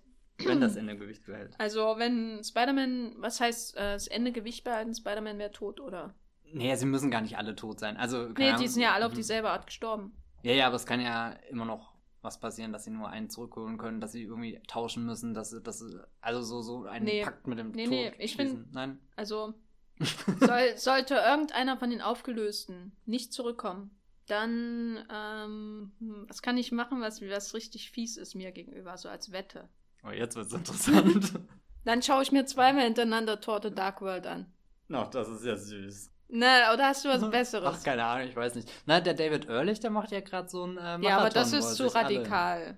Ja, und ich glaube, er, er hat auch wirklich keinen Spaß dabei. Also es, er tut mir ein bisschen leid, wenn er hier verzweifelt versucht, seine, seine Twitter-Posts noch irgendwie ein bisschen witzig zu gestalten, aber eigentlich weiß man, dass er. ich finde es besser, solche Posts zu lesen, als seine Trump-Gun-Violence-Viral-Tweets, äh, die er immer raushaut um möglichst viele Retweets zu bekommen. Das ist so, seine Taktik. Ja, das ist seine Taktik. Das ja. finde ich sehr anstrengend. Du, du hast ja noch zwei Jahre Zeit, um dir Gedanken zu machen, was du tust, sollten die Russos ihre Entscheidung, zu ihrer Entscheidung stehen und. Ein Jahr. Aber du weißt doch sowieso. Ein Jahr habe ich Zeit. Ah ja, stimmt, der kommt ja schon in einem Jahr. Ja. Ah, oh, frohe Botschaft. nee, aber äh, nee, nee, also meine These ist, äh, sage ich hier, wie es ist. Äh, es gibt nicht äh, von ungefähr so unterschiedlich Todesarten. Die, die vorher gestorben sind, sind tot. Äh, die, die aufgelöst werden, werden alle wieder zurückgeholt. Und dann wird, äh, keine Ahnung, Tony Stark sterben. Hoffentlich, keine Ahnung, ist mir egal. Aber falls das nicht passiert, falls einer von den Aufgelösten nicht äh, äh, äh zurückkommt, äh, dann werde ich äh, ähm, Tor the Dark World live tweeten. Okay? Eigentlich, äh, das, das wird witzig, das, das musst du machen. Das nee, ich weiß ja, dass es nicht passieren wird. Ja, toll. Ja. Mein Fazit zu Avengers Infinity War ist, dass er besser ist als Thor The Dark World. Punkt. Aber ähm, darüber hinaus ist es doch ein Film, der viele Ansätze von Radikalität äh, im Keim ersticken lässt, andere wirklich durchzieht, was ich eher interessant als gut finde. Und im Großen und Ganzen, wenn einem, äh, wenn man Probleme hat mit der Inszenierung von Civil War und Winter Soldier und bestimmten anderen Marvel-Filmen, nicht allen, äh, wenn man diese Probleme hat, dann wird man die hier auch haben. Also ich hatte immer noch Probleme dafür, dass die Russos und das ganze Team sich überhaupt keine Gedanken machen, wie Szenen ineinander übergehen. Es gibt keinen einzigen, auch nur ansatzweise kreativen Szenenübergang, was für mich so ein Basic der Filmmacherei ist, um Leute zu orientieren, um ähm, Fluss in deinen Film zu bekommen, insbesondere wenn du viele Parallelmontagen und so weiter hast. Und auch so mit die, die Arbeit mit den visuellen Motiven, die ist sehr, sehr eintönig. Es gibt überhaupt ich, ich kann mich kaum noch an irgendwas aus dem Film erinnern, was nicht einfach nur äh, äh, aussah wie ein verwesender großer Daumen auf zwei Beinen. Und das ist mein Fazit zu Avengers Infinity War. Ich bin, äh, ich bin traurig, weil ich gehe nicht gerne in schlechte Filme und ich gehe schon gar nicht gern Filme, die 149 Minuten dauern, wo ich dann, also wo ich dann so lange drin sitze und eigentlich manchmal einfach gar nicht da sein will. Und dann wieder merke, dass das Schlimmste, wo man merkt, er könnte besser sein. Selbst wenn es nicht inszenatorisch brillant wird, hätte er erzählerisch besser sein können. Und das ist dann noch enttäuschender irgendwie. Als ein Film wie Tour de Dark World, der nie eine Chance hatte, gut zu sein. Ne? Geben wir es doch zu. Wir haben ja immer noch das DCU, auf das wir uns stützen können und demnächst James Wan dabei zuschauen können, wie er den Bad. Äh, da freue ich mich drauf, da freue ich mich drauf, da freue ich mich drauf. Ich habe schon gelesen, Blade Runner unter Wasser. Wie, und darauf Als, freust du dich auf einen Blade Runner? Es war nicht Blade Runner 2049 so, ja, okay. unter Wasser, da hm. muss man ja nochmal yeah. unterscheiden. Und unter Wasser ist immer noch besser als über Wasser. So Wobei, wenn, wenn Peter Weir über Wasser dreht, dann hm. ist das halt leider auch irgendwie das Ende der Welt, aber was für ein Ende der Welt.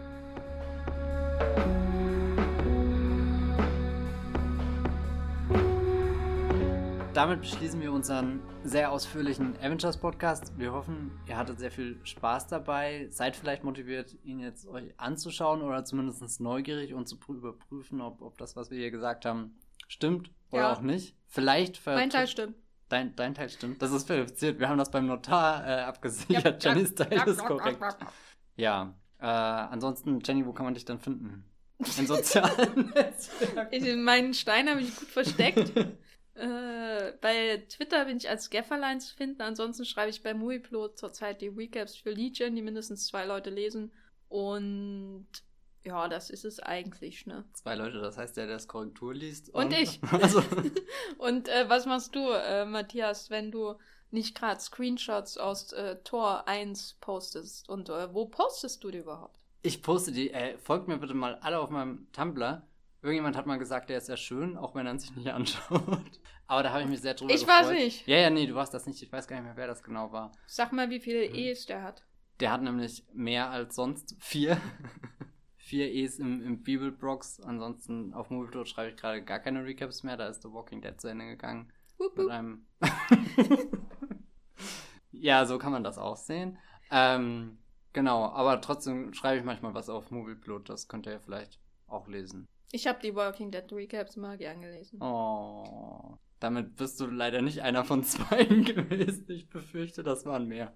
Angeber, ja. An Angeber. Ja, ich, äh, ich, ich, ich arbeite schon an meinem nächsten Jurassic World 2 Verschwörungstheorie-Artikel. Den das, werden, das wird, werden das, ganz sicher mehr als zwei Leute äh, lesen. Ja, ähm, wir hoffen, ihr hattet Spaß an diesem Podcast, wenn nicht an Avengers Infinity War. Und wenn ihr an beiden Spaß hattet, dann ist es natürlich noch viel besser, denn wir freuen uns, wenn ihr Spaß habt. Das hört sich super creepy an. ja, Avengers läuft im Kino, ihr könnt schauen noch nicht. Aber äh, das habe ich schon mal gesagt, der Wollmilchcast macht jetzt so äh, ein, zwei Wochen Pause, weil ja bald das Filmfestival von Cannes anfängt und äh, der Wollmilchcast geht nur zu zweit, das ist vertraglich äh, notariell festgelegt. Und danach hören wir uns aber auf jeden Fall wieder, vielleicht auch mit der ein oder anderen Einschätzung aus Cannes. Oder vielleicht ist alles furchtbar. Äh, oder vielleicht ist Solo ein Meisterwerk, dann werdet ihr das hier, hier auch hören. Ach, das ganz sicherlich. Der große Ron Howard kehrt endlich zu alter Form. Ich glaube nicht, dass er, ich glaube nicht, dass er meinen Lieblings-Ron Howard-Film Illuminati steigern kann. Was ist dein Lieblings Weil ich fürchte, dass in Solo nicht vorkommt, wie, wie äh, Ewan McGregor äh, mit einem Fallschirm ähm, auf dem Petersplatz landet. Aber vielleicht kommt ja Ewan McGregor als Obi-Wan Kenobi vor. Hm. Hm. Hm. Ja, bis zum nächsten Mal. Ciao.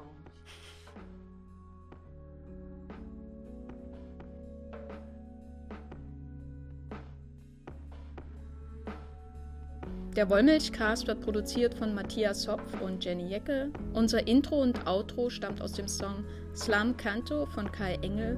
Ihr könnt den Podcast bei allen gängigen Apps abonnieren und wir freuen uns über Kommentare und Bewertungen bei iTunes.